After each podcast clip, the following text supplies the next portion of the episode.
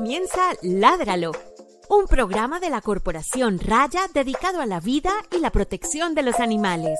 Por un mañana animal libre de crueldad, somos Corporación Raya.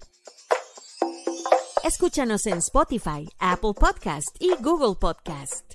Hola, muy buenas tardes a todas las personas que se conectan el día de hoy a nuestro programa Ládralo. Esta es una nueva emisión de nuestro programa. Mi nombre es Juliana Barberi y soy la directora de Raya. Hola a todos, yo soy Gabriel Chica, abogado de Raya, muy contento de estar acá hoy en Medellín con Juliana haciendo este programa por fin juntos y bueno, muy contento también de nuestro invitado. Y el día de hoy, pues precisamente tenemos un invitado muy especial que yo he tenido el placer de escucharlo en diferentes escenarios. Eh, donde él habla pues de lo que vamos a hablar hoy, no solamente de eso, sino de derecho animal, que es este bloque que ya está a punto de terminar, que de hecho este es el último programa del bloque de Derecho Animal del año. Y eh, además, pues organiza los coloquios de Derecho Animal y yo tuve la fortuna de que diera una clase en el Diplomado de Derecho Animal que estoy realizando. Él es Israel González y le damos la bienvenida a nuestro programa. Hola, hola Juliana, hola Gabriel, a quienes nos están mirando. Muchas gracias también por la invitación. Eh, antes de todo, quisiera felicitarles por este espacio. Me parece un tremendo aporte para, poder eh, favorecer el mayor respeto para los demás animales. Creo que estas instancias son de las más importantes eh, en que podamos empezar a ver las cosas de manera distinta y empezar a entender que ellos también importan. Bueno, Israel es abogado, máster en Derecho Animal y Sociedad de la Universidad Autónoma de Barcelona, académico de la Universidad Central de Chile y organizador de los coloquios de Derecho Animal, como ya les había comentado. Y el día de hoy, pues vamos a hablar de un tema que realmente cobra bastante relevancia hoy en día porque pues muchas personas tenemos el placer y eh, la fortuna de compartir nuestras vidas con animales de otras especies, eh, principalmente pues perros y gatos, y muchas veces nos entra esa pregunta de qué clase de protección tienes, tienen ellos en mi familia, qué pasa en diferentes situaciones, cómo la ley, cómo eh, se, protege a los animales desde, desde, ese, desde esa rama. Entonces, precisamente es eso lo que queremos hablar el día de hoy en nuestro programa. Pero Israel, lo primero que nosotros tenemos en nuestro programa son unas preguntas muy importantes, las más difíciles de todas. La primera pregunta es, ¿qué te gusta hacer en tu tiempo libre? En mi tiempo libre, mira qué buena la pregunta. Em, yo tengo poco tiempo libre porque soy un poco trabajólico, pero me gusta mucho ver documentales, me gusta ver muchas series también, em, y me gusta jardinear. Creo que es algo súper relajante estar en el jardín. ¿Y son plantas ornamentales o plantas em, para comer? Me gustan, me gusta el autocultivo de los productos, me gusta ver cómo van creciendo las plantas, las frutas. Eh, creo que eso es algo muy bonito que nos conecta con la tierra también. Sí, aquí tenemos en nuestra sede una pequeña huerta con diferentes eh, comestibles y tenemos un espacio dedicado únicamente a los polinizadores, a las abejas, a las mariposas, nos visitan muchos pajaritos y bueno, es algo que, que hemos estado construyendo precisamente porque queremos estar metidas como dentro de más verde y no tanto gris de, de la ciudad. La segunda pregunta es, eh, ¿cuál fue la última película que te viste? Oh, no he visto películas ahora último, pero sí vi una serie. ¿Cuál? Eh, es una que está en Netflix, el, juego del calamar parece que se llama. Ah, sí, que ha estado como muy de moda, de, una, persona, de una persona que hace un juego. Sí, la sí, Bien, pues bien retorcida, la verdad. No sé si es algo que recomendaría.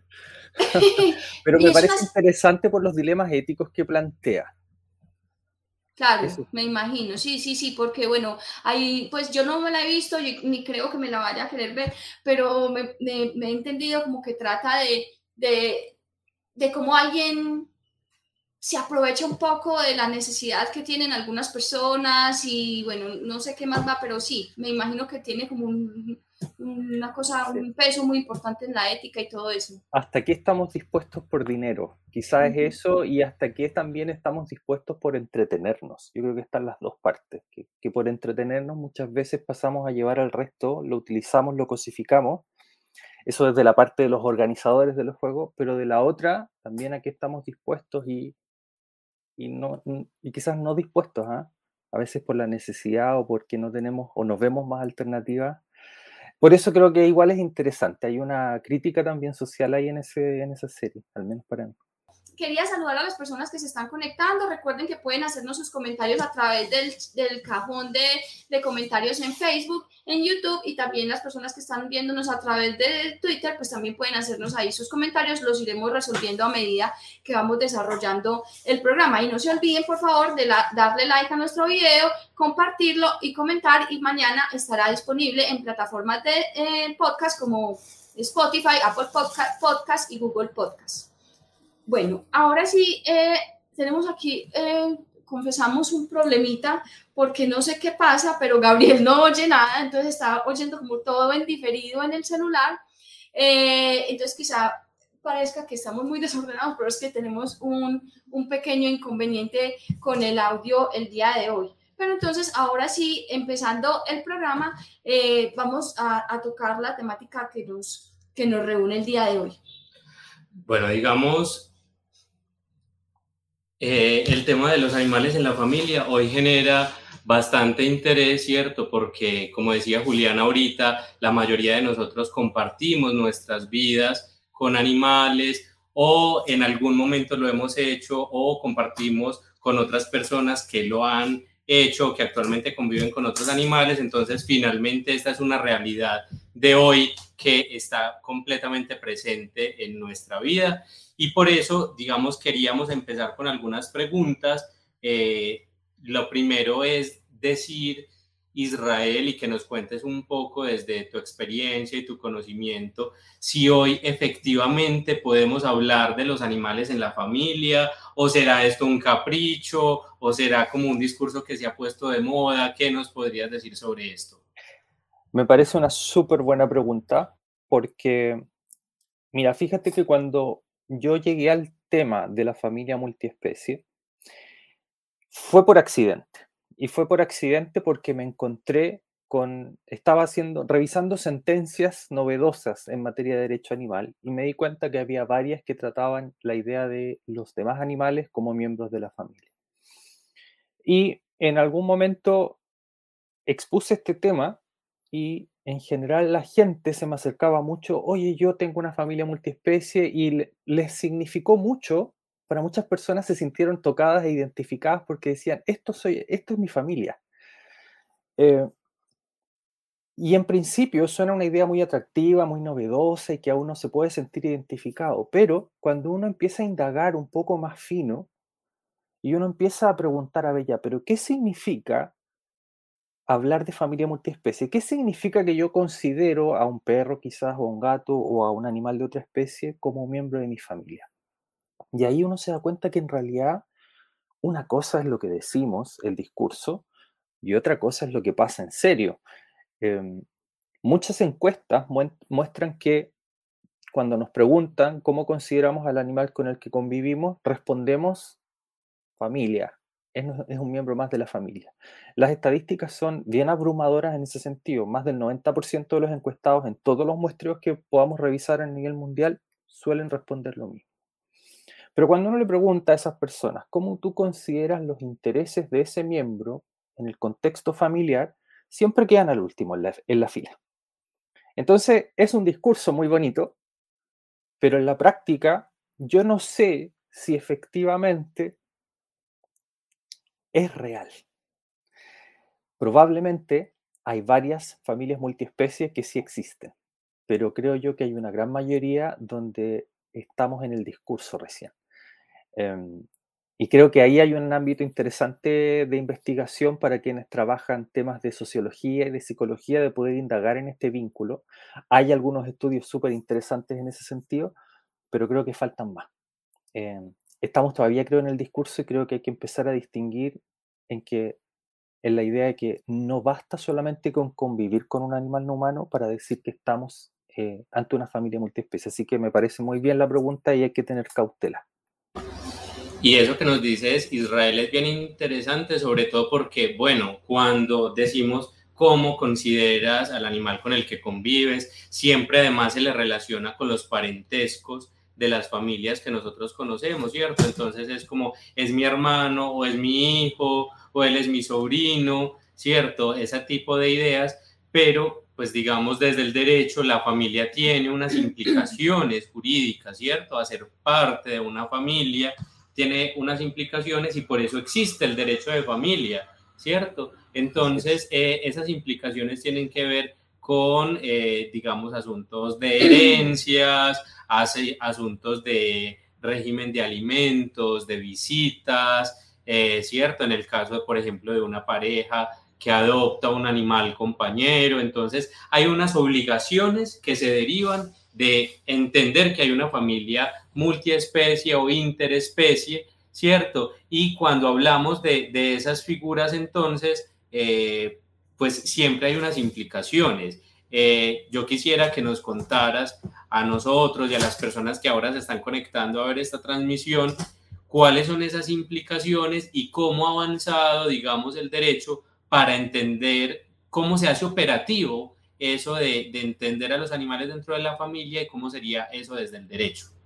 Sí, em, efectivamente, como tú dices, la familia es una institución relevante para el derecho. Nosotros vamos a encontrar regulaciones respecto de la familia en distintos ámbitos del derecho, en materia civil, laboral, constitucional, penal, etc. la familia es una institución muy importante para el derecho. Y cuando nosotros empezamos a reconocer que hay otros individuos que también forman parte de la familia, se produce una disociación, porque por una parte tenemos un fenómeno social, de que efectivamente parece que estos individuos están pasando a ser considerados como parte de la familia, pero el derecho está atrasado en eso. Y el derecho ha ido avanzando de manera bien lenta, pero creo yo que ahí Latinoamérica está siendo pionera. Em, hemos tenido algunas sentencias y ahí creo que, que, Colombia es un referente en ese sentido porque hemos empezado a avanzar en la idea de que este vínculo afectivo que se genera con un perro, por ejemplo, o con otros animales no humanos, puede eh, conformarse y, constituirse como uno familiar.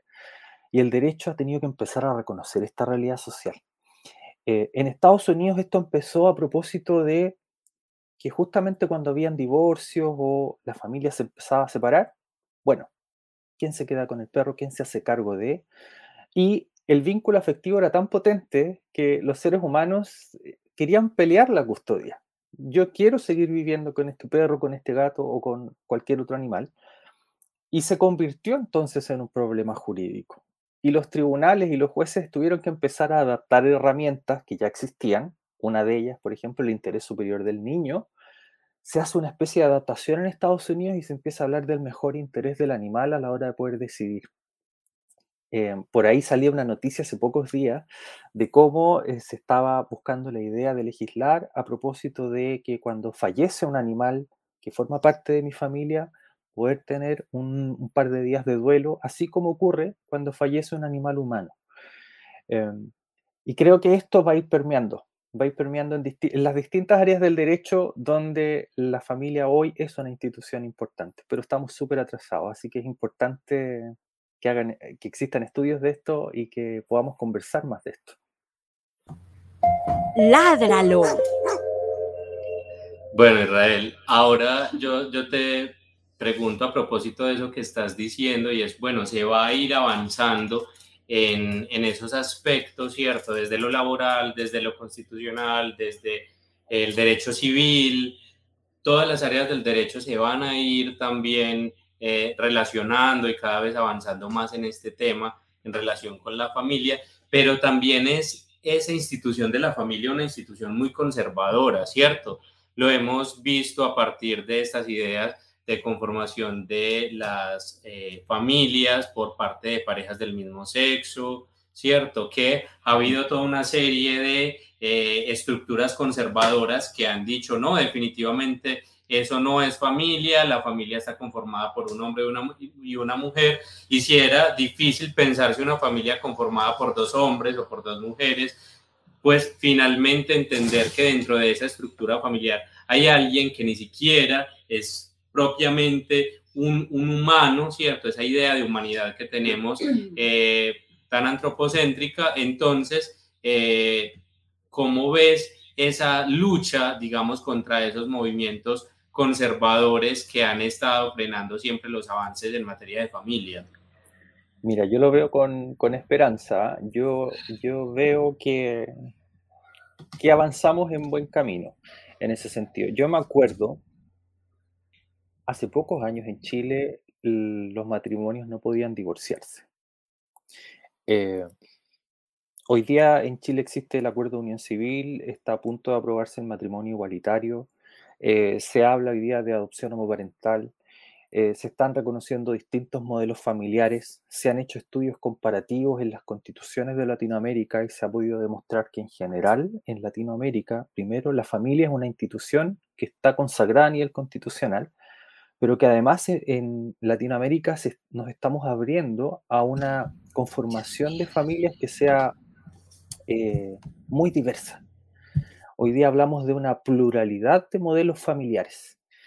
Y creo que en ese camino, el paso siguiente, ya después de consagrar probablemente que, logremos reconocer todos estos distintos modelos familiares, dentro de eso, en la frontera, probablemente va a estar la familia multiespecie.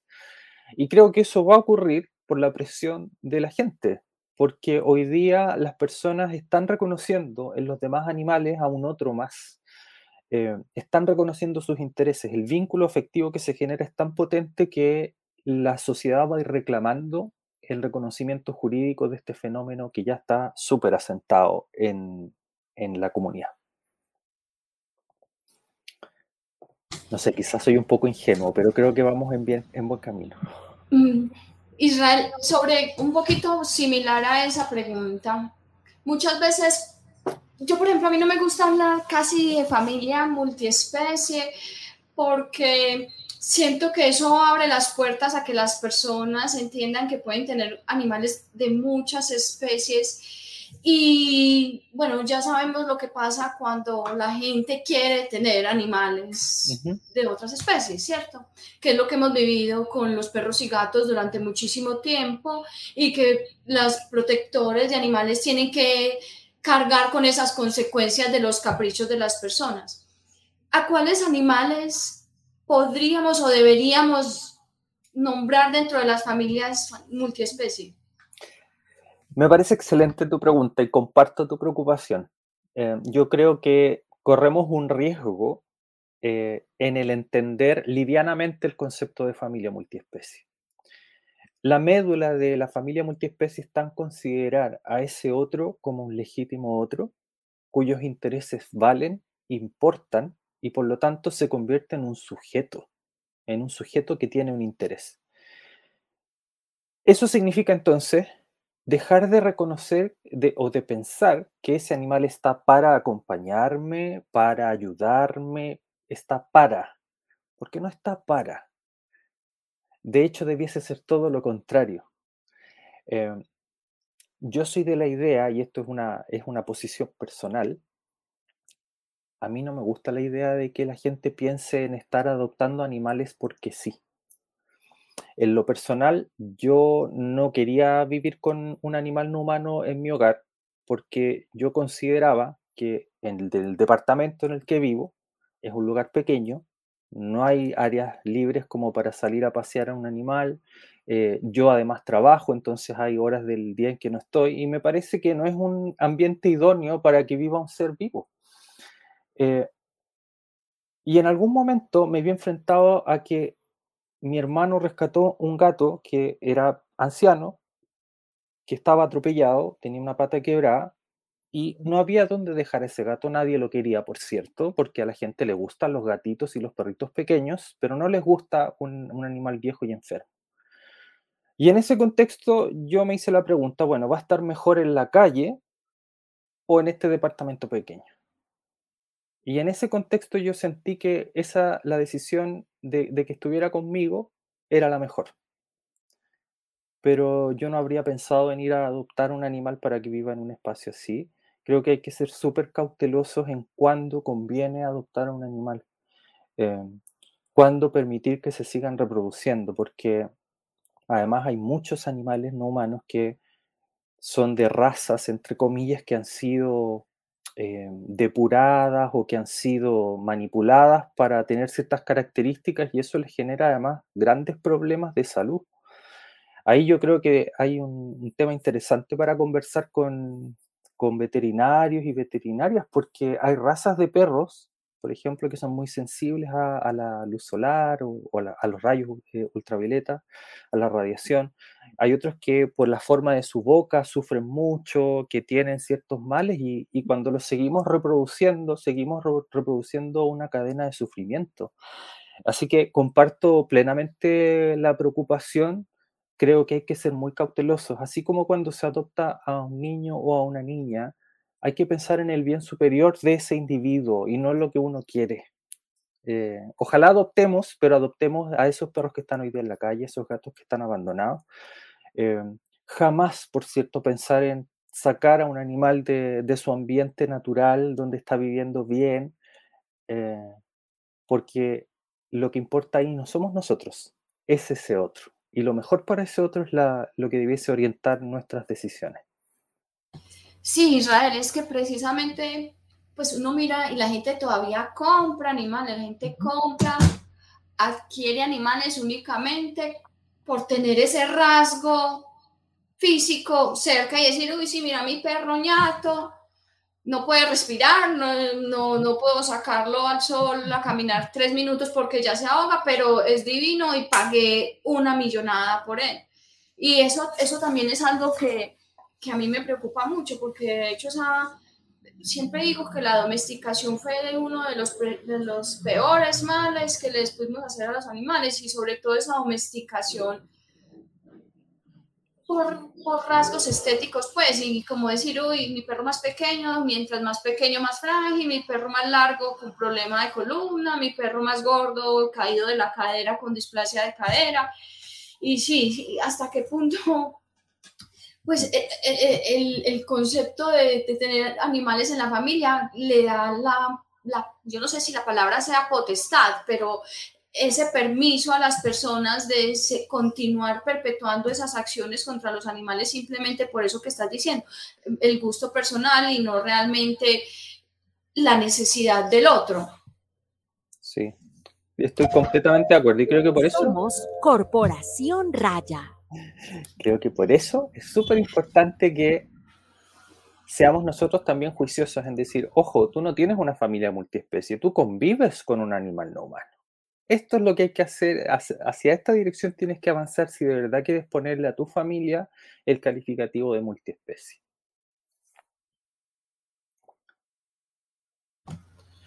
Bueno, Israel, eso que nos dices es bien interesante porque nos dice como, bueno, ¿cómo así? Entonces no todo el que vive con un animal está conformando una familia. Eh, ojalá nos, nos expliques un poquito eso para que podamos identificar, bueno, yo de verdad estoy conformando una familia interespecie o multiespecie o yo estoy conviviendo con un animal de compañía, ¿cierto? Y también que nos digas entonces cómo entiendes esa familia, cuáles son los elementos que debe haber para que digamos allí existe una familia. Sí, mira, lo primero para hablar de familia en general, tiene que haber un vínculo afectivo. El vínculo afectivo es el que define la existencia o no de una familia. Eso es como el elemento básico. Ahora, si yo tengo a un individuo que está encerrado que está limitado en sus movimientos, en sus elecciones, que está forzado a, eh, manifestar determinados comportamientos que no son naturales quizá. Em, ese individuo podrá sentir algún afecto, ¿cierto? Que es el caso típico que yo siempre pongo de un, pájaro pequeño que tenemos encerrado en una jaula y la gente dice, pero si a mí me baila y me canta el pájaro. Entonces uno dice, pero bueno, ¿y qué más va a hacer ese pobre animal si está encerrado ahí todo el día? O sea, la única entretención que tiene ese pobre individuo es cada vez que tú te acercas a darle comida. ¿Qué más qué esperas que haga? Entonces, es importante no confundir, eh, porque cuando hablamos de familia hay, que, hay un elemento súper importante que es la libertad y la autonomía.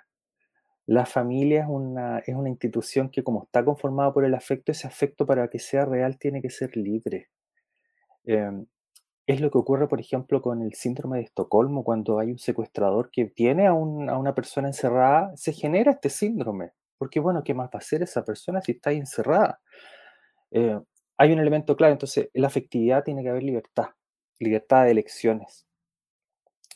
Y además creo yo que tiene que haber un tercer elemento, que es considerar y respetar los intereses de este individuo en igualdad de condiciones con los demás miembros de la familia. Y eso es importante entender que eso no significa tratarlo como a un humano más, sino que considerar sus intereses, que son tan importantes como los de cualquier otro miembro. Y eso implica reconocer las particularidades de su especie, sus necesidades, sus comportamientos. Eh, es un otro más, un otro que es libre y con el que él libremente también se queda con nosotros y quiere vivir con nosotros. No te puedo decir qué tipo de animales, no te puedo decir tampoco casos puntuales, porque eso todavía está en trabajo y, ahí la invitación es a, a, investigar sobre el tema.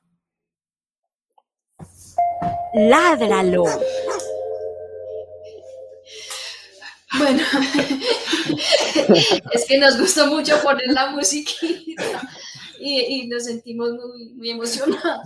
Bueno, eh, saludamos a las personas que están conectadas en, las transmisiones que estamos haciendo en Facebook, YouTube y Twitter y les recordamos que pueden hacer sus comentarios y dejarnos sus saludos en los chats de cada una de esas redes. En este momento saludamos a Lucía Mercedes. Hola Lucía, Cata Yepes, Ana María Echeverry Mejía dice, no solo es adoptar, no solo es adoptar, sino que también es responsabilidad castrarlos.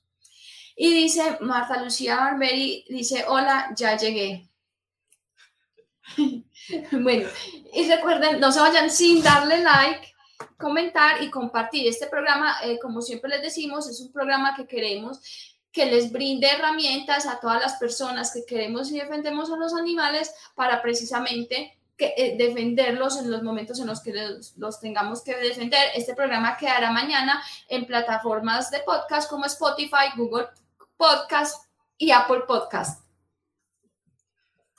Bueno, Israel, ahorita nos estabas adelantando un poco algo de esto que te voy a preguntar eh, y está relacionado con, bueno, cuando decimos que los animales que están al interior de las familias están comenzando a ser protegidos, ¿cierto? ¿En qué consiste esa protección? Eh, también si esos que están dentro de nuestras familias tienen una protección distinta a los que están fuera de ellas y también hacia qué tipo de protección se apunta, ¿cierto? ¿Cuál es ese objetivo o hacia dónde queremos ir con la protección de los animales dentro de la familia interespecie?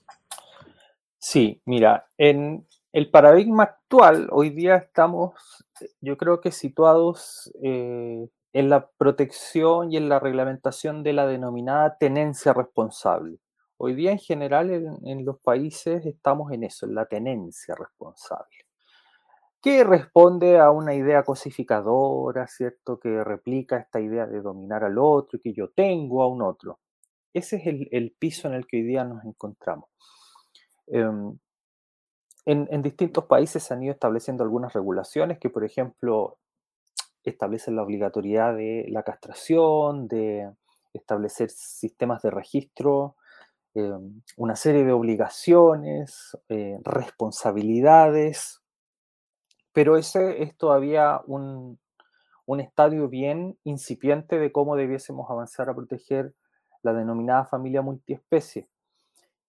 Falta un montón, falta un montón. Em, y, yo creo que si pensamos en, hacia dónde debiésemos ir avanzando, es, a reconocer que primero es un miembro más. Pero para eso quizás falta el componente cultural todavía. Em, las leyes en general siempre van atrasadas. Las leyes van detrás del fenómeno social. Y creo que el paso hoy día tiene que ver con cómo em, las personas comunes y corrientes empezamos todos a entender que ese otro individuo también siente, también importa. Ahora, los animales con los que convivimos no quiere decir que ellos sean más importantes o sufran más que otros animales. De hecho, es probablemente todo lo contrario. Es muy probable que los animales con los que convivimos sean los que en mejor condiciones están, eh, y que no estoy diciendo que son las mejores tampoco, pero son los que comparativamente están mejor en el, en el planeta. Pensemos en los animales salvajes que tienen que luchar día a día para sobrevivir en un medio ambiente que está cada vez más deteriorado. Ellos están en una situación bien precaria. Y la peor de todas es probablemente todos los animales que estamos hoy día como humanidad explotando y sometiendo a horrores que han sido calificados como un infierno, como un holocausto y como un sistema de esclavitud. Em, yo creo que proteger la familia multiespecie no quiere decir que tenemos que darle más importancia a un perro o a un gato. Yo veo la, protección de la familia multiespecie como una invitación, una invitación a reconocer en los demás animales a un otro que sufre, a un otro que siente, que importa, que tiene intereses, que anhela vivir en paz. Y creo yo que en la medida que reconocemos eso con ellos, se nos allana el camino para reconocer en una vaca, para reconocer en una cabra, en un conejo, en una rata, que ellos también son muy parecidos. Esa frontera que nosotros hemos puesto entre humanos y animales, hoy día se está difuminando gracias a eh, el reconocer al animal que es parte de la familia. Pero creo que cuando avancemos a esa barrera, se va a empezar a difuminar esa, esa siguiente barrera que es entre el animal comillas, de compañía y el animal, comillas, de experimentación, de granja, etc. Somos Corporación Raya. Bueno, sobre eso que acabaste de decir, Israel, me parece muy importante recalcar ese allanamiento del camino que hacen los animales con los que nosotros vivimos en las casas para extender el círculo decir, de compasión, ¿cierto? Porque la mayoría de nosotros, pues cuando nosotros empezamos hace 20 años,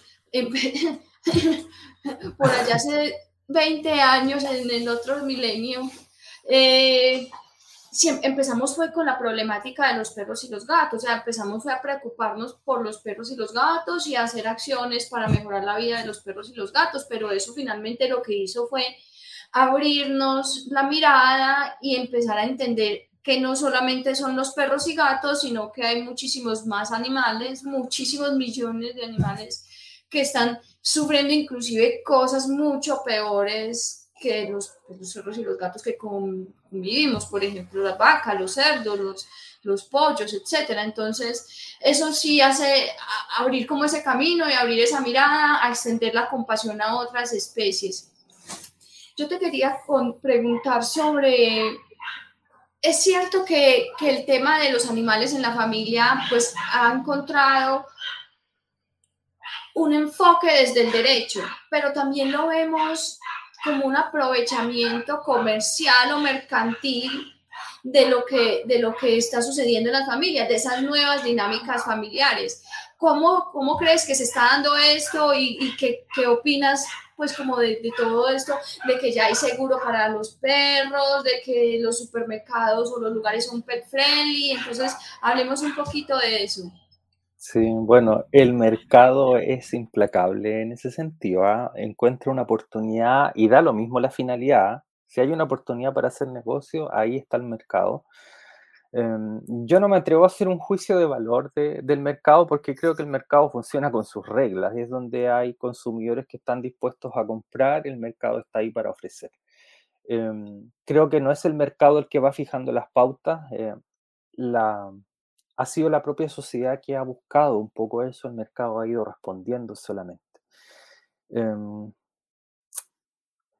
en general es, cuestionable, ¿cierto?, que le demos un trato tan benevolente quizás a algunos animales y que nos importe poco lo que esté ocurriendo con otros al lado. Eh, es lo que se denomina el especismo de segundo grado, que tratamos a un perro o a un gato o a otros animales como miembros de nuestra familia, los cuidamos, les damos o sea, alimentos carísimos, ropa, tratamientos de todo tipo, hasta de belleza, pero no nos importa tener en, el plato a otro animal muerto o alimentar al gato o al perro con otro animal muerto. esa es una disociación tan grande, em, pero que creo que la psicología lo ha ido explicando. ¿ah? Creo que ahí los trabajos de, de Melanie Joy, de Marta Sarasca y de tantas otras y otros es valioso para entender cómo disociamos y nos, hacemos los lesos con algo y cómo el mercado también oculta. Creo que ahí el mercado sí es responsable. El poner a una bandeja de carne eh, limpia, ¿cierto? Presentable, de manera tan, eh, tan distinta a lo que es en serio, es ocultar una realidad el que no sepamos lo que ocurre dentro de los mataderos, dentro de los criaderos, es, eh, es terrible. Es terrible porque creo que si supiéramos y, todos viéramos eso, mucha menos gente estaría dispuesta a, seguir apoyando ese tipo de industria. No todos, pero asumo que varios. Creo en la benevolencia y la bondad del ser humano en su mayoría. Israel hay dos asuntos en el derecho que tal vez pueden llegar como a confrontarse eh, y quisiera preguntarte con relación a eso y es, bueno, hoy estamos hablando de un avance eh, frente al reconocimiento de la familia multiespecie, pero al tiempo sigue existiendo en los ordenamientos jurídicos una idea de los animales como propiedad, si bien se nos dice son seres sintientes o sensibles según el ordenamiento, finalmente se sigue manteniendo la figura de, bueno, son sintientes, pero continúan en el tránsito comercial. Entonces, eh, digamos, esto puede llegar a confrontarse o a una contradicción porque, pues, uno no compra un familiar, ¿cierto? Uno no compra un hermano, no compra un hijo, eh, en, un normal transcurrir de las cosas, pero eh, sigue, sigue existiendo en los ordenamientos esto. ¿Cómo ves tú ese dilema y cómo piensas también, si, si en algún momento lo has pensado, que podría avanzarse frente a esto? Bueno. Sí, yo creo que esa incoherencia se está volviendo cada vez más evidente. Eh, el empezar, y creo que en eso puede ser valioso el discurso de la familia multiespecie cuando yo entiendo que ese otro animal es un miembro más de mi familia, entonces la idea de comprar un miembro de la familia nos empieza a chocar. Em, y creo que la incoherencia en algún momento se va a volver insostenible, prontamente. Yo creo que prontamente se va a volver insostenible, al menos para respecto de esos animales. Y ojalá que esa incoherencia nos, nos lleve al paso siguiente, de ver que esa incoherencia se da con todos los otros animales que sienten y que pueden sufrir. Bueno, tenemos una pregunta en nuestro chat de Melisa Hurtado. Hola Melisa, ¿cómo estás? Eh, nos saluda desde Ecuador. Melisa dice, tiene dos preguntas, voy a hacer una y la otra la va a hacer Gabriel. Eh, la primera es, una de las principales críticas que he escuchado para la familia, familia multiespecie es que se peca de humanizar e infantilizar a los animales. ¿Cómo podemos evitar esto? Súper bien la pregunta. Están los dos extremos, justamente. Eh, una de, de los errores en los que se suele caer cuando hablamos de familia multiespecie es que entonces hay que tratarlo como un humano más, hay que ponerle ropa, sentarlo a la mesa, tratarlo como, como un ser humano más. Y eso ha sido descrito ya por la literatura como una práctica que sigue eh, cosificando al otro, porque yo lo transformo a lo que yo necesito, a lo que yo quiero, a lo que a mí me gusta, y no reconozco en ese otro su individualidad, sus necesidades, sus intereses. Y es una forma tan opresiva eh, como mantener a un animal encerrado, porque yo estoy privándolo de, desarrollar sus conductas naturales. Así que me parece que, que es muy pertinente la observación humanizar es contrario a, la familia multiespecie. Me parece que no podemos comprender que ahí hay una verdadera familia, porque si yo de verdad lo respeto a ese otro individuo, no lo trato de cambiar. Yo no trato de cambiar a mi familia. Yo la quiero porque es mi familia. y porque hay un vínculo afectivo. Nosotros y porque es diferente. Exacto. Bueno, y Melissa nos hace otra pregunta y dice, bueno, y con respecto al especismo de segundo grado, mi pregunta es, ¿cómo podemos no perjudicar a otros animales si, por ejemplo, mi gato no puede dejar de comer carne? Esa es de las preguntas más difíciles. Eh, a mí me, me complica mucho esa pregunta.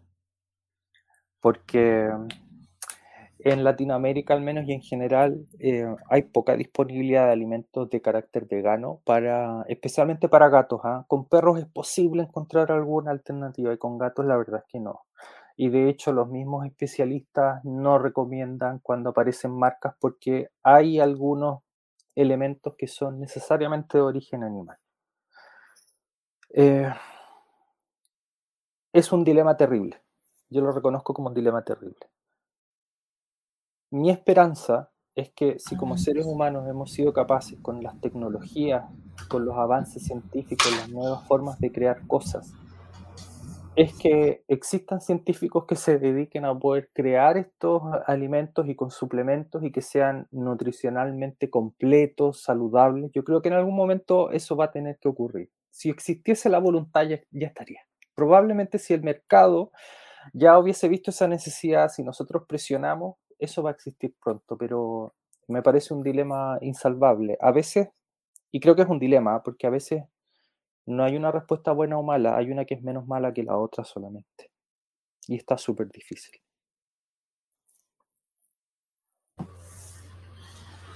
Bueno, eh, la, pregunta que sigue es, eh, ¿podemos hablar de ventajas y desventajas o problemas de entender a los animales como miembros de la familia? Sí. Buena. Buena pregunta. Problemas. Creer que solamente convivir con un animal no humano es formar familia, ese es un problema. Otro problema es darle más importancia a esos animales con los que convivimos e ignorar el sufrimiento de millones de otros que siguen siendo oprimidos. Em, ventajas que nos abre la posibilidad de reconocer en ese otro individuo que es no humano como alguien que importa, que tiene intereses y que sus intereses son tan importantes como los nuestros. Em, y en ese contexto, ampliar nuestro círculo moral y jurídico, entender que no somos el centro del universo, em, entender que el afecto y el amor no son una cualidad especial del ser humano. Eh, una vaca genera un vínculo afectivo muy potente con su ternero y cuando es apartado de él sufre por días y lloran por días. Sufren eh, los mismos pesares mentales que tenemos nosotros muchas veces por estar deprimidos y, y el hecho de que no, no, no, nos demos cuenta es porque no hablamos con ellos, porque no podemos comunicarnos con ellos, pero hay que empezar a, intentar comunicarnos. Nosotros tenemos esta racionalidad que nos permite entenderlos y esa racionalidad lleva una responsabilidad eh, aparejada. Me imagino que hay bastantes más problemas, pero soy eh, optimista en ver que esto abre puertas, abre puertas que ese vínculo afectivo, que la sensibilidad muchas veces que es la primera puerta de entrada para los cambios. ¿ah? O a veces uno sabe que hay cosas que están bien y otras cosas que están mal, y uno sigue haciendo las cosas que están mal. Pero cuando está el componente afectivo, cambia, eso puede cambiar de conducta. Y creo que en ese contexto el amor que podemos llegar a sentir por un animal no humano puede ayudarnos a cambiar mucho más. Somos Corporación Raya. Bueno, eh, hay unos comentarios en el chat. Dice Cata Yepes, eh, dice, los gatos son carnívoros estrictos, no pueden ser veganos. Es un dilema total, pero no podemos intentar convertirlos en veganos. Yo creo que no es convertirlos en veganos, porque veganos pues finalmente no, no, es una dieta, vegano es una concepción de la vida y de todo.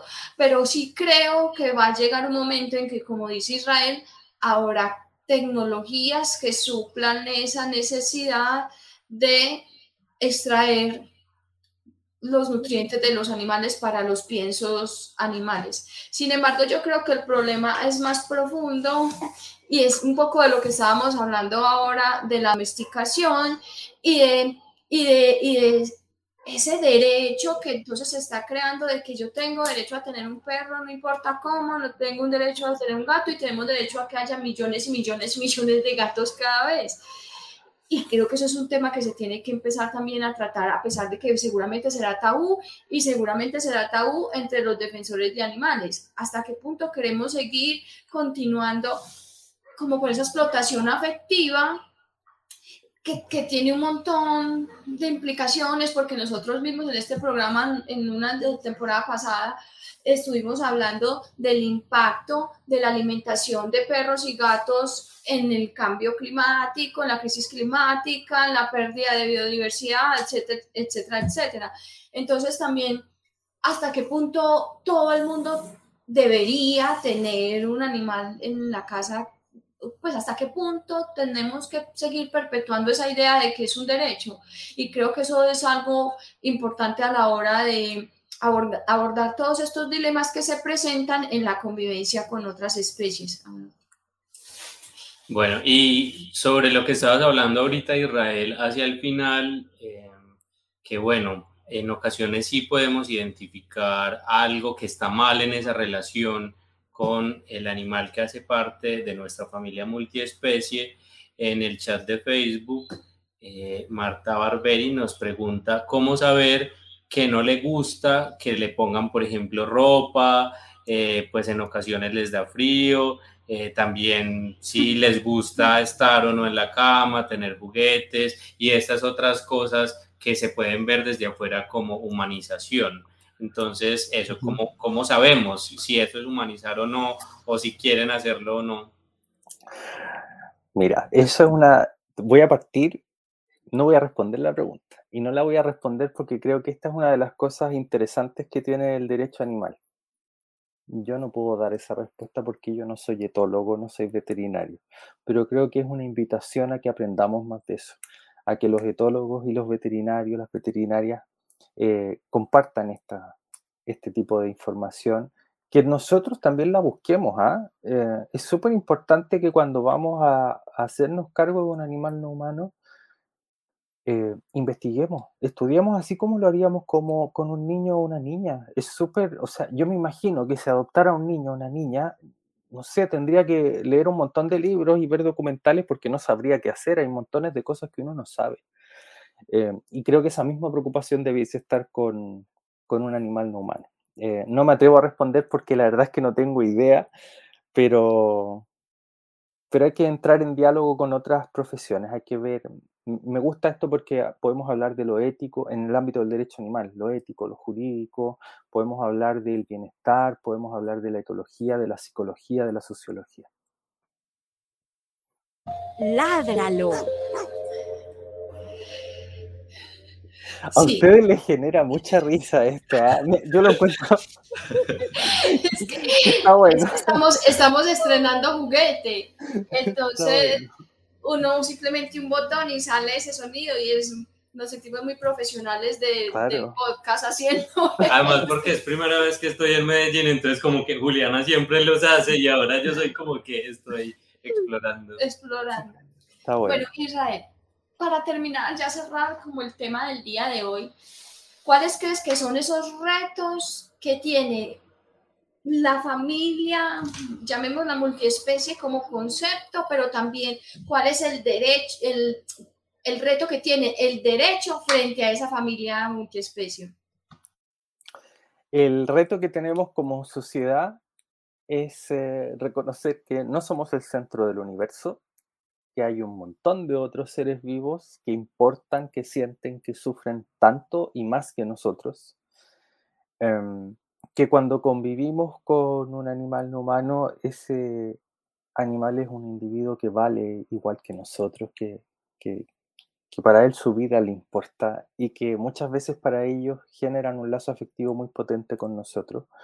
Y es empezar a reconocer sus intereses, a respetarlos. Sobre todo a respetarlos. Ese es el desafío, yo creo, social. Para el derecho son montones, son montones. Porque así como la familia está transversalmente regulada en el derecho, asimismo tiene que permear la familia multiespecie. Hay que empezar a agravar los delitos o las infracciones que se cometen al interior de la familia, eh, porque la gran mayoría de los casos de violencia doméstica están asociadas con violencia hacia animales no humanos.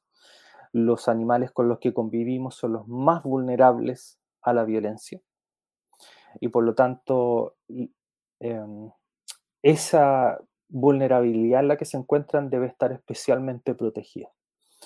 En el ámbito laboral, tienen que tener preeminencia también el cuidado que les damos y por lo tanto, si no hay nadie más que lo pueda llevar al veterinario, por ejemplo, o a una intervención, es preciso que nuestro empleador nos dé el permiso legal para ir a, cuidarlo. Em, es preciso que salgan del régimen de propiedad porque no tiene sentido seguir vendiendo o comprando a un miembro de nuestra familia. Es preciso que se le concedan derechos. Es preciso que el, el mercado tenga restricciones y que no libremente genere productos, sino que también se preocupe de generar productos que sean amigables con el medio ambiente, pero además que sean seguros para su consumo, que no tengan niveles de toxicidad o que les generen enfermedades. Hoy día hay poco control en eso. En el ámbito del derecho de familia, que cuando exista un divorcio, una separación o lo que sea, que el interés de ese animal cuente también. Que cuando fallezcamos nosotros haya alguien que provea para sus cuidados y que no quede desamparado un animal. Em, y bueno, podríamos estar toda la tarde, pero, pero son montones los desafíos. Así que, pero yo creo que el más importante es el social. Y, y empezar a reencontrarnos con ese miembro de la familia, creo yo, más importante, y quiero ir más allá, a reconocerlo como un otro, como, como uno que siente, es una invitación a empezar a ver en los ojos de ellos también los ojos de otros animales, los cerdos, las vacas, los pollos, los peces.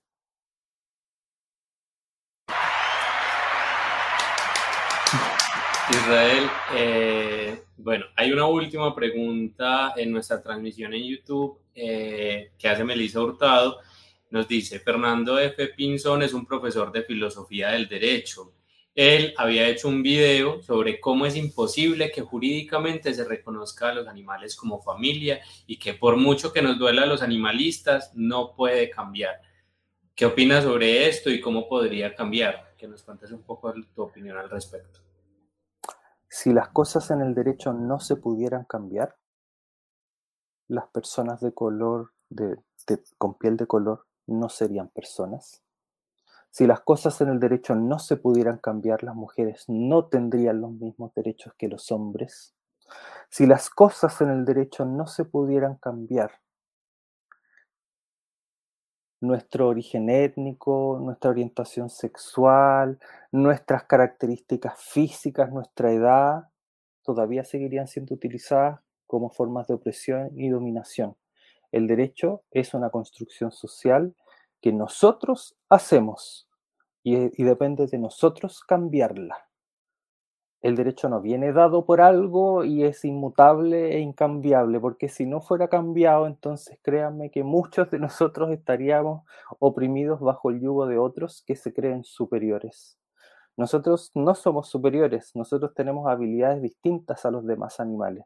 Y esas habilidades distintas, en vez de servir para oprimir a los demás, debiesen servir para proteger y ayudar a los demás que lo necesitan más que nosotros. Así que estamos mal ahí. Podemos cambiar todo lo que queramos.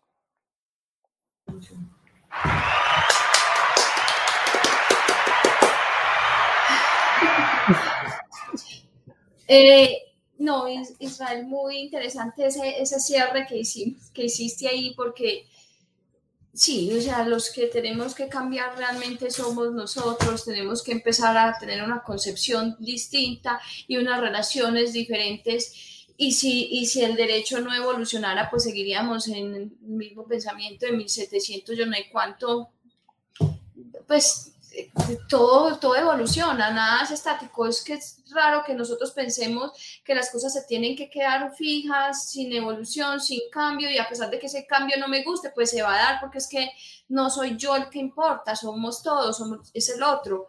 Es que todos estemos bien. Entonces, sí, me gusta mucho ese, ese cierre que le diste al programa. Y finalmente, Israel, porque digamos que posturas como estas, yo no he visto el video, voy a buscarlo ahorita, pero posturas como esta parten de cómo interpreto algo que es extraño al derecho desde las lógicas actuales del derecho, ¿cierto? Entonces, un poco esa eh, postura conservadora parte de decir, por supuesto, desde las lógicas que tenemos hoy, no es tan pensable, ¿cierto? Porque son unas lógicas que vienen de atrás, que además han sido dadas desde unos humanos y unos humanos con unas características particulares en términos de poder, de, en términos económicos y demás.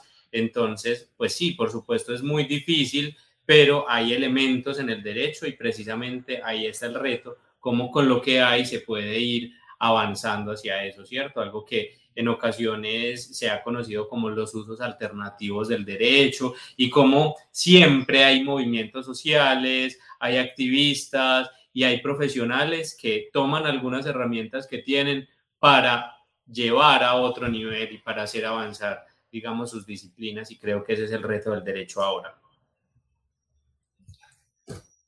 Bueno, eh, antes de cerrar el programa queremos dar dos noticias importantes. La primera noticia es que la semana pasada se lanzó en la Fiscalía General de la Nación una directiva que para la investigación y judicialización de los delitos de maltrato animal. Es una directiva que se le entrega a los a los fiscales, a los fiscales e investigadores para que sepan cómo actuar cuando se presentan casos de maltrato animal.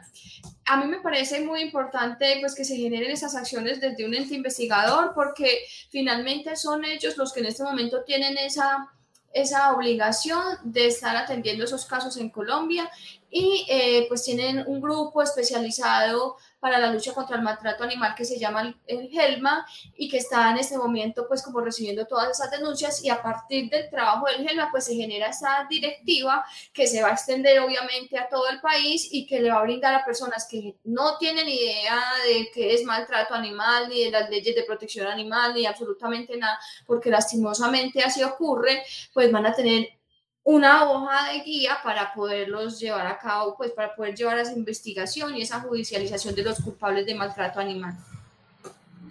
Esa es una de las noticias.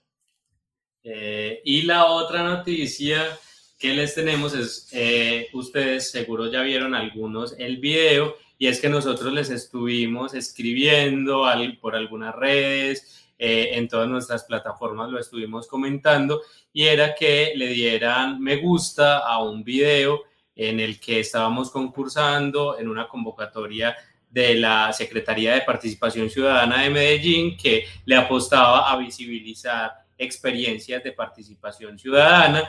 Y pues la buena noticia es que ganamos este concurso y eh, entonces bueno les vamos a estar contando un poco qué pasa con esto eh, hoy nos estuvimos tomando unas fotografías, yo por eso estoy por acá en Medellín. Eh, y bueno, les vamos a estar contando qué va a pasar con esto para que estén muy pendientes de, todo lo que va a pasar y, bueno, le hagan seguimiento a lo que eh, pasa con esto que nos ganamos.